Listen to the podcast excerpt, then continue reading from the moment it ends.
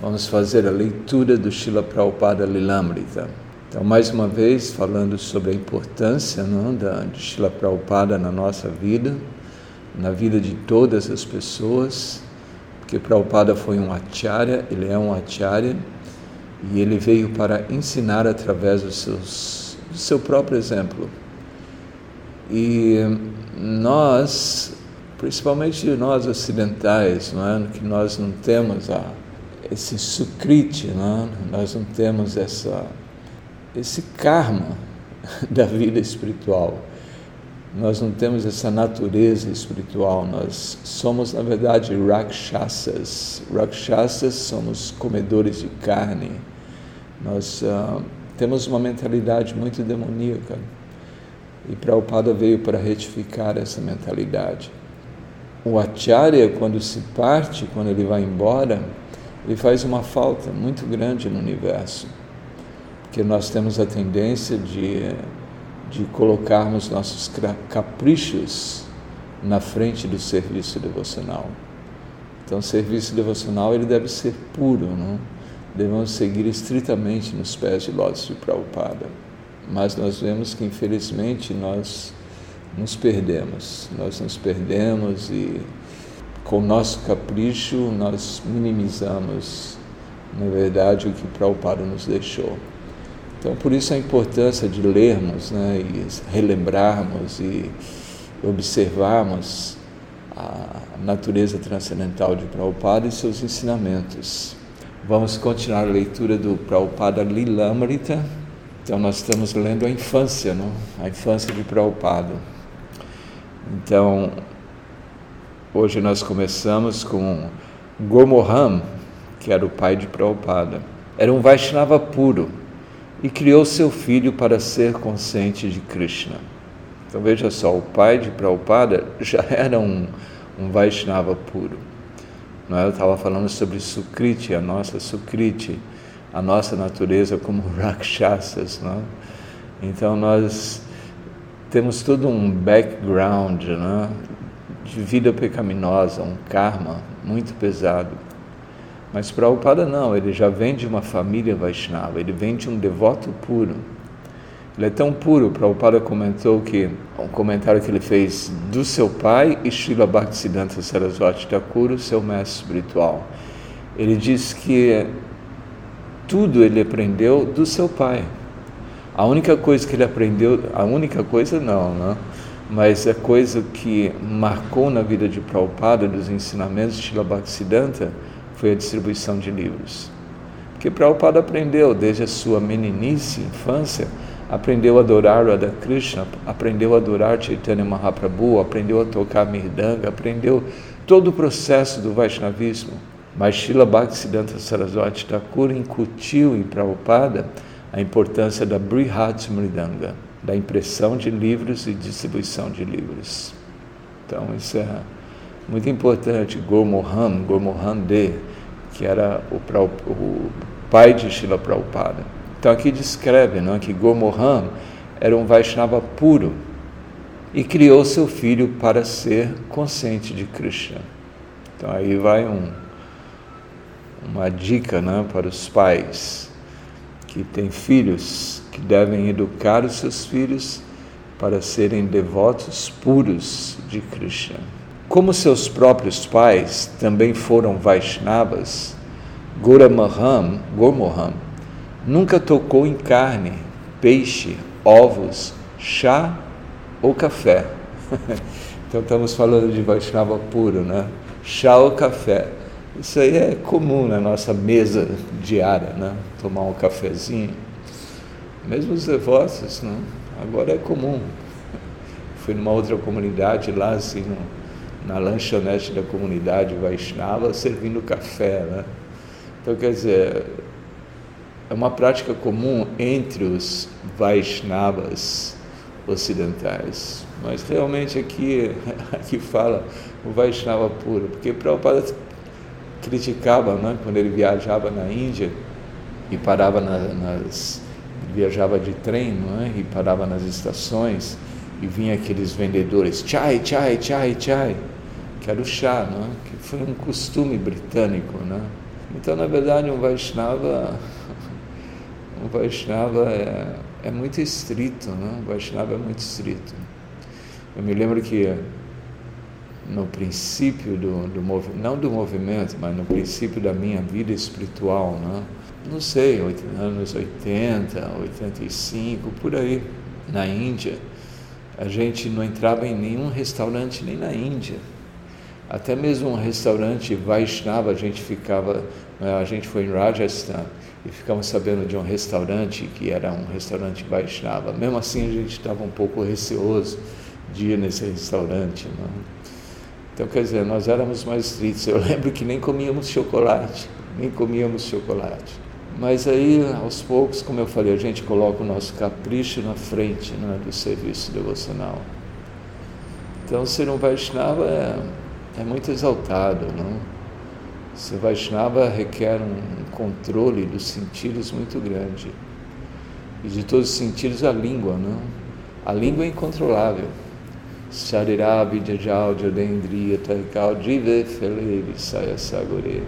Que de todos os sentidos, a língua é o mais voraz e incontrolável. Mas Krishna bondosamente envia prachada não, para nós nos purificarmos. Então, se nós nos atermos né, a tomarmos exclusivamente prachada, mas o que é prachada? Aquele alimento que é oferecido com amor e devoção para Krishna. Aí ele se torna prachada. Não é qualquer coisa que é prachada. E assim nós vamos, pouco a pouco, não? Né, controlando a nossa língua. A língua é voraz incontrolável. Então é, é, é muito difícil controlar a língua, muito difícil. Tanto é que nós estamos falando sobre o café, não? Nós temos essa tendência a tomar café, que é, na verdade, condenável para um Vaishnava. Por isso a importância de lermos Prabhupada. Sua pele, né, de Gormohan, pai de Prabhupada, era clara e sua disposição reservada. À noite, ele fechava sua loja de tecidos colocavam uma tigela de arroz no meio do chão para satisfazer os ratos, para que não mastigassem o pano na sua fome, e voltava para casa. Então aqui não matava né, os ratos. Também sobre aprendendo com Prabhupada, um devoto escreveu para Prabhupada, não? dizendo, Prabhupada, tem muitos ratos aqui no templo, nós vamos detetizar o templo nós vamos matar os ratos. Aí Prabhupada escreveu, falou, vocês têm que matar vocês mesmos. Vocês têm que manter limpeza. Mantenham limpeza que os ratos não aparecerão. Então, assim, é, não há necessidade de ma matar entidades vivas. Prabhupada diz num dos seus significados que todas as entidades vivas têm direito à vida. Todas. Então, os ratos têm direito à vida também. Então, como evitar o rato? Limpeza. É? Nós evitamos o rato por, por sermos limpos, evitamos baratas, ratos, por sermos limpos. Então, quando existe uma limpeza constante, então será mais difícil, né? Porque na cidade sempre ratos é como uma pandemia, né? Mas aqui, Gormohan ele que os ratos comiam tecido, ele punha um, uma tigela com arroz, os ratos iam ali se satisfaziam com aquilo e não comiam arroz, os tecidos. Então aqui usa a palavra rato, mas bom, isso aqui é uma tradução do, do Google, né, que eu fiz. Mas, na verdade deve ser aqueles mouse, aqueles pequenininhos. Na Índia é muito comum, os ratinhos pequenininhos, que não é essas ratazanas então, muito provavelmente eram esses mousezinhos, né? esses ratinhos bem pequenininhos, que são bonitinhos. Lá, Gurmohande, ele lia Chaitanya Charitamrita e Srimad Bhagavatam, as principais escrituras dos Vaishnavas bengalis. Então, era diariamente, né? Então, esse é um exemplo que nem é mais o exemplo que devemos lembrar ou seguir de Shila Prabhupada, mas o exemplo do seu próprio pai. Né, ele lia diariamente, Shrimad Bhagavatam e Chaitanya Charitamrita, diariamente. Então, essa deve ser uma prática diária do Vaishnava, né? ler diariamente o Chaitanya Charitamrita, Bhagavad Gita, Srimad Bhavanta é essencial. Né? A leitura do Srimad Bhavanta diária é essencial. Cantava em suas contas de japa e adorava a deidade do Senhor Krishna. Então, principalmente aqueles da vida familiar, não é? aqueles que não residem em templo, é necessário ter uma vida bem regrada, não? regulada, uma vida onde desperta-se pela manhã, canta-se uma japa, lê-se o Srimad Bhagavatam e assim, tenta-se absorver, não é? como diz aqui, a deidade, adorava a deidade de Krishna. Tão importante devotos terem suas deidades não é? de Krishna, adorarem deidades de Krishna. Ele era gentil e afetuoso e nunca puniria Abai. Mesmo quando obrigado a corrigi-lo, Gomohan primeiro se desculpava. Você é meu filho, então agora devo corrigi-lo. É meu dever. Até mesmo o pai de Chaitanya Mahaprabhu iria castigá-lo, então não se importe. Então vemos aqui a natureza bondosa né, do pai de Prabhupada, Gomohan Dev. Ele tinha que castigar Prabhupada, mas ele era sempre muito bondoso e pedia perdão. Né? Me perdoe, meu filho, eu vou ter que castigá-lo. Até Chaitanya Mahaprabhu castigava seu próprio. Até Chaitanya Mahaprabhu era castigado pelo seu próprio pai. Né? Então, Prabhupada, ele recorda-se, né? isso aqui é Prabhupada dizendo. A renda de meu pai não era superior a 250 rúpias, mas não havia necessidade. Na época das mangas, quando éramos crianças, corríamos pela casa brincando e pegávamos mangas enquanto corríamos. E o dia todo comíamos manga. Não teríamos que pensar: posso comer uma manga? Meu pai sempre fornecia comida. Mangas custavam uma rúpia a dúzia. A vida era simples, mas sempre havia muito. Éramos de classe média mas recebíamos quatro ou cinco hóspedes por dia. Isso é muito importante na vida de um grihasta. Né? Um grihasta, a qualidade mais importante dele talvez seja a caridade, magnanimidade. Prabhupada explica isso. Um grihasta deve ser muito magnânimo, porque as outras ordens, não é? Brahmacharya, vanaprasta, sannyasa, essas ordens eles são renunciados, não é? eles não buscam pelo gozo dos sentidos. No ashrama de Grihasta não é? existe aquela licença para o gozo dos sentidos. Então assim, muitas vezes o Grihasta ele acumula. Então para ele se purificar dessa busca de acúmulo, não? ele deve sempre compartilhar a sua riqueza compartilhar com outros. E para um Vaishnava é muito importante sempre cozinhar uma boa quantidade de prochada e sempre ter convidados né, e, e compartilhar daquela prochada, daquele alimento oferecido a Deus. Tem um amigo, um devoto, que na sua casa sempre tem muita prochada e ele sempre tem muito prazer em servir as pessoas que o visitam. Esse é um grande exemplo, um grande exemplo. Meu pai deu quatro filhas em casamento e não houve dificuldade para ele.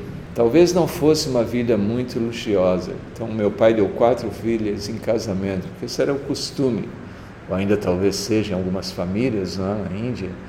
A menina, menina mesmo, 12 anos, elas já estavam na idade de se casar. Assim, os pais eles buscavam por um esposo qualificado para suas filhas. Então, assim, Guru Mohandev ele deu as suas filhas para ah, o casamento, né? Nesse sentido, ele deu no sentido de ele ofereceu suas filhas para a vida matrimonial. Talvez não fosse uma vida muito luxuosa, mas não havia escassez de comida abrigo ou tecido. Diariamente ele comprava dois quilos e meio de leite, ou seja, dois litros e meio de leite. Né? Tradução aqui está errada. Ele não gostava de comprar no varejo. Estamos aqui falando de Gomorrandê, né? para aqueles que chegaram atrasados. Ele não gostava de comprar no varejo, mas comprava o suprimento de carvão para um ano. Comprava carvão na carreta. Né? Estávamos felizes, não porque não tivéssemos comprado um automóvel, estivéssemos infelizes. Meu pai costumava dizer: Deus tem dez mãos. Se Ele quer tirar de você com as duas mãos, quanto você pode proteger? Ele tem dez mãos, Deus, mas você tem só duas. Então, como você pode se proteger? E quando Ele quer dar a você com dez mãos, então com suas duas mãos, quanto você pode aguentar ou suportar? Meu pai se levantava um pouco tarde, por volta das sete ou oito. Esse era o tarde, né? Sete ou oito. Porque o Vaishnava, ele sempre desperta durante o Brahma Muhurta, né? Brahma Muhurta é o período uma hora e meia antes do sol nascer. Uma hora e meia antes do sol nascer. Então, parece que o sol está levantando mais ou menos cinco e meia, então o horário ideal é quatro horas. Oito horas, sete e meia já é um pouco tarde. Mas esse era o horário que ele despertava, né? ele tinha suas responsabilidades familiares. Um grihasta sempre tem suas responsabilidades familiares e às vezes se torna um tanto difícil seguir estritamente o processo. Então, depois de tomar banho, ele iria às compras. Então, das 10 horas à 1 da tarde, ele estava envolvido em puja. Tem essa descrição, né? Gormohandele era envolvido em puja.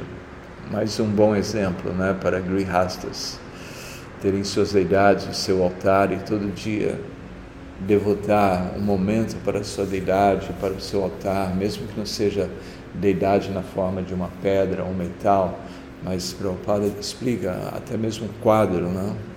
um quadro de, do Panchatattva. Isso foi o que Prabhupada estabeleceu no princípio do movimento. Quadro do Panchatattva, então o Grihasta, a família, limpa o quadro, oferece alimento para o quadro, para Shila Prabhupada e senta ali com a família e faz o Mongol Arctic, faz uma cerimônia. Isso é muito importante. Então ele iria almoçar e ir ao trabalho. E na loja de negócios ele descansava um pouco, por uma hora. Ele voltava para a casa do trabalho às 10 horas da noite. Por isso ele acordava tarde, às 8, 7, 8 da manhã. Ele ia, voltava para casa às 10 horas da noite. E então ele novamente ele fazia puja. Então chegava em casa, novamente adorava as suas deidades. Na verdade, seu verdadeiro negócio era puja. Para seu sustento, ele fazia alguns negócios, mas puja era seu negócio principal. Então aqui estamos aprendendo não só da vida de Shila Prabhupada, não? mas estamos aprendendo também da vida do pai de Shila Prabhupada, Gurmohande, que ele dando exemplo da vida familiar, não? Assim, o, o chefe de família tem a sua responsabilidade familiar, tem o seu trabalho, mas o principal é a adoração a Krishna. Então, a adoração a Krishna sempre está no primeiro plano. Não é? Ele desperta, faz a sua adoração, a deidade, a sua deidade, a família adora a deidade. Também está me vindo na mente uma família muito bonita de São Paulo, que eles tinham as suas deidades, a família toda adorava a deidade, seus filhos todos. E hoje todos os filhos são devotos, dedicados. Então isso é muito importante, não é? Os pais que têm filhos, assim que nós vamos fazer os filhos crescerem em consciência de Krishna, é? Os pais dando, dando exemplo, os pais adorando a Krishna, então as crianças, naturalmente, as crianças seguem. Então depois, quando as crianças tornam-se adolescentes, muito provavelmente elas vão buscar seus próprios caminhos, mas elas têm aquela semente plantada. E assim um dia, mesmo que alguns se desviem, alguns filhos se desviem, eles retornam, eles retornam. Principalmente os pais quando fazem uma boa prochada. Então os filhos vão amar as prochadas, e assim eles vão, saem na adolescência, buscam o seu mundo, aí depois eles nunca vão esquecer da prochada, da mamãe, do papai, e um dia irão retornar. Né? O Prabhupada continua, isso aqui é tudo descrição de Prabhupada. Estaríamos dormindo e o papai estaria fazendo arati. Din, din, din, ouviríamos o sino e acordaríamos e o veríamos se curvando diante de Krishna. Imagina a lembrança de Prabhupada, não? Ele acordava durante a noite e via seu pai se curvando diante de Krishna, diante da deidade de Krishna. Então, isso marcou, né? marcou na vida dele. Gomohan queria metas Vaishnavas para seu filho. Ele queria que Abai se tornasse um servo de Radharani, se tornasse um pregador do Bhagavatam e aprendesse a arte devocional de tocar mirdanga. Como eu falei, Prabhupada aprendeu tudo com seu pai. Adorar Radharani, aprendeu a tocar mirdanga, foi um grande pregador do Srimad Bhagavatam, e o que ele aprendeu com seu mestre espiritual Srila Bhaktisiddhanta foi a impressão e distribuição de livros, né? o que marcou na vida de Srila Bhaktisiddhanta Saraswati, na sua vida. Então, tudo mais ele aprendeu com seu pai. Aí ele aprende a, a importância de pregar a consciência de Krishna com Srila Bhaktisiddhanta Saraswati. Então, Prabhupada continua lembrando-se, né? Ele recebia sadhus regularmente em sua casa e sempre lhes pedia.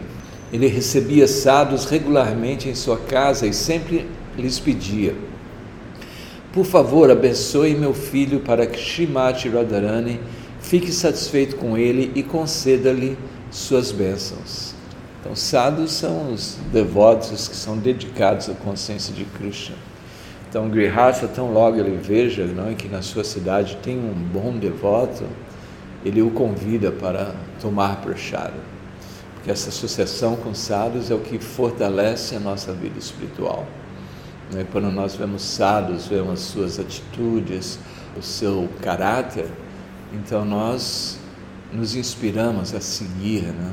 Aproveitando a companhia um do outro, pai e filho costumavam caminhar até 10 milhas, 10 milhas, mais ou menos 12 quilômetros economizando a passagem do bonde de cinco paisa. Na praia, eles costumavam ver um yogi que por anos ficava sentado em um lugar sem se mover. Um dia, o filho do yogi estava sentado lá e as mesmas pessoas se reuniram ao redor. O filho estava ocupando o lugar de seu pai sentado. Então, isso na, na infância de Prabhupada, isso é o que ele via, né? Yogis Gomohan deu uma doação aos yogis e pediu suas bênçãos para o seu filho. Então, mais uma vez, ele deu doação para os yogis, né? Aquela, aquilo que eu falei da, da natureza do grihasta de ser magnânimo, piedoso. Que às vezes o grihasta pensa, não, eu não vou dar, não, essas pessoas uh, são materialistas, né? as pessoas que estão na rua e não são devotos, por que eu vou dar dinheiro para eles? Não, nós devemos sempre ter esse espírito caritativo. Quando nós temos condições, nós devemos ajudar aqueles que estão em situação não tanto satisfatória ou às vezes até mesmo miserável. Devemos ser compassivos com todos. Quando a mãe de Abai disse que queria que ele se tornasse um advogado britânico quando crescesse, o que significava que ele teria que ir para Londres para estudar, um dos tios de Mulik achou que era uma boa ideia, mas Gomohan não quis ouvir falar nisso. Se Abai fosse para a Inglaterra, seria influenciado pelas roupas e maneiras europeias. Me veio aqui na, na cabeça essa, às vezes, tendência de líderes inspirarem os seus seguidores a irem para a universidade. Prabhupada nunca inspirou não, os seus seguidores a irem para as universidades. Porque eu pessoalmente vi muitos devotos que foram para as universidades e se perderam. se perderam completamente. Então, claro, nós estamos, podemos nos perder a qualquer momento, em qualquer situação, mas nós devemos sempre evitar aquilo que pode nos desviar da consciência de Cristo. E universidades é um antro de ateísmo, um antro, né? Sei lá, é uma, um ninho de ateístas. Vamos aprender muito, muito da vida materialista. Então aqui a, o que Gomorran não estava satisfeito com a ideia de Prabhupada, estudar advocacia teria que ir a Londres e aprender todas as maneiras de um miletia, de um ocidental. Então, líderes, eles devem sempre buscar dar uma direção pura, não uma direção consciente de Krishna para os seus seguidores. Aí Gomorran ele dizia: ele aprenderá a beber e a caçar mulheres. Objetou Gormohan: Eu não quero o dinheiro dele. Desde o início da vida de Abai, Gormohan apresentou seu plano. Ele contratou um tocador de mirdanga profissional para ensinar a Abai os ritmos padrão para acompanhar o Kirtana. Rajana estava cética. Qual é o propósito de ensinar uma criança tão pequena a tocar mirdanga? não é importante. Então, Gurmohan Deu, o pai de Prabhupada, já queria ver o seu filho tocando mirdanga, assim como os pais, né? Eles ficam tão felizes vendo que, oh, meu filho está tocando harmônia, meu filho está tocando mirdanga, está aprendendo. Isso é a satisfação dos pais, né? Ver que seus filhos estão aprendendo o processo da consciência de Krishna. Mas Gurmohan sonhava com um filho que cresceria cantando bhajanas tocando mirdanga e falando do Shimad Bhagavatam.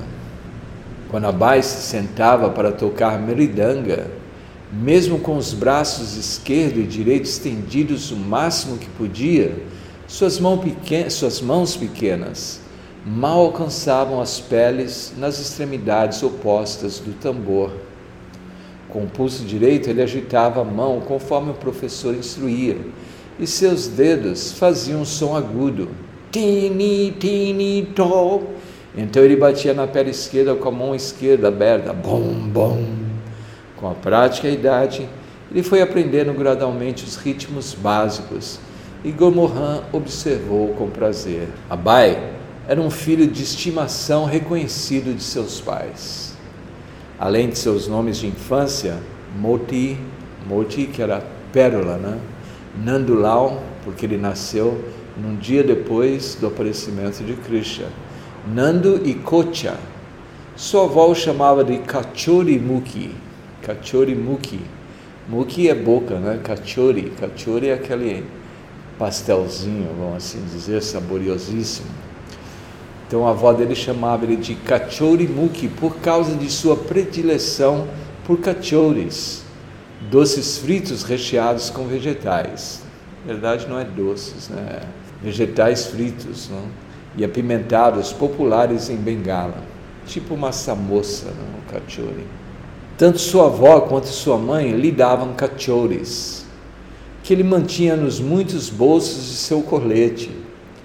Ele gostava de ver os vendedores cozinhando na movimentada estrada e aceitar cachores deles e dos vizinhos, até que todos os bolsos internos e externos de seu colete estivessem cheios. Prabhupada sempre gostou de Kachori. Mesmo quando ele já estava aqui no Ocidente com seus discípulos, e às vezes ele adoecia, e ele, ele saía da sua dieta para comer Kachori. Ele sempre pedia Kachoris. Às vezes, quando a Bai exigia que sua mãe fizesse Kachoris para ele, ela recusava uma vez ela até o mandou para a cama. Quando Gomorran voltou para casa e perguntou: Onde está Abai? Rajana explicou como ele tinha sido muito exigente e ela o mandou para a cama sem cachores. Não, Gomorrande falou, devemos fazer para ele, respondeu seu pai. Ele acordou Abai e cozinhou pessoalmente puris e cachores para ele. Olha que pai bondoso, né? Era a bondade de Gomorran com Prabhupada. Ele, a mãe não é durona, querendo educar né, o seu filho para não ser tão exigente e manda ele para a cama. Quando Gormohan chega em casa, o que que, cadê a Bai? Está em cama, ele estava muito exigente. Aí ele vai, acorda o seu filho e faz cachorro para o seu filho. Gormohan sempre foi tolerante com a Bai e cuidadoso para que seu filho conseguisse o que queria.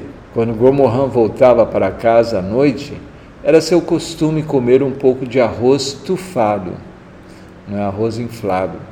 E Abai às vezes também se sentava com seu pai, comendo arroz tufado. Certa vez, ao custo de seis rúpias, Gormohan comprou para Abai um par de sapatos importado da Inglaterra. E a cada ano, por meio de um amigo que viajava de um lado para o outro da Caxemira, Gomahan oferecia a seu filho um chale de cachemira com uma bela borda costurada à mão. Um dia, no mercado, Abai viu uma arma de brinquedo que queria. Seu pai disse que não e Abai começou a chorar. Tudo bem, tudo bem, disse Gormohan. E ele comprou a arma. Muito bondoso, Gormohan. Então Abai quis outra arma. Você já tem uma, disse o pai que você quer outra? Uma para cada mão, gritou Abai, e se deitou na rua, batendo os pés. Gomohan concordou em pegar a segunda arma.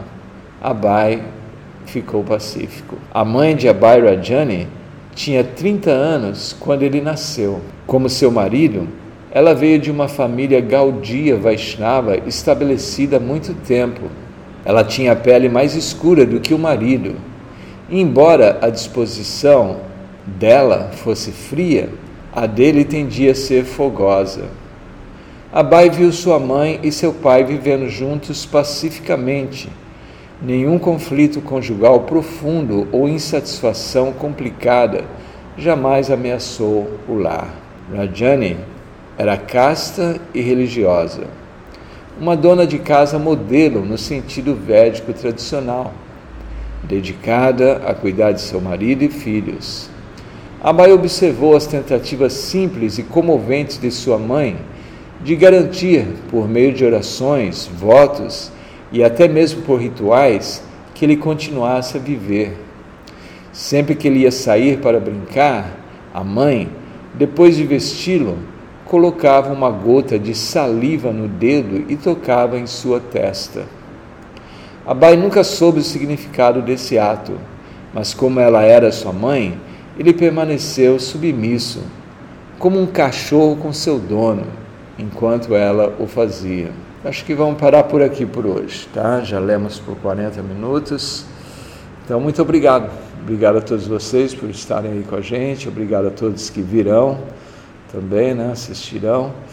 Então, é, a lembrança de Prabhupada é a nossa esperança né, de nos tornarmos Vaishnavas. Então, Hare Krishna, Haribol, todas as glórias a Shila Prabhupada, Haribol.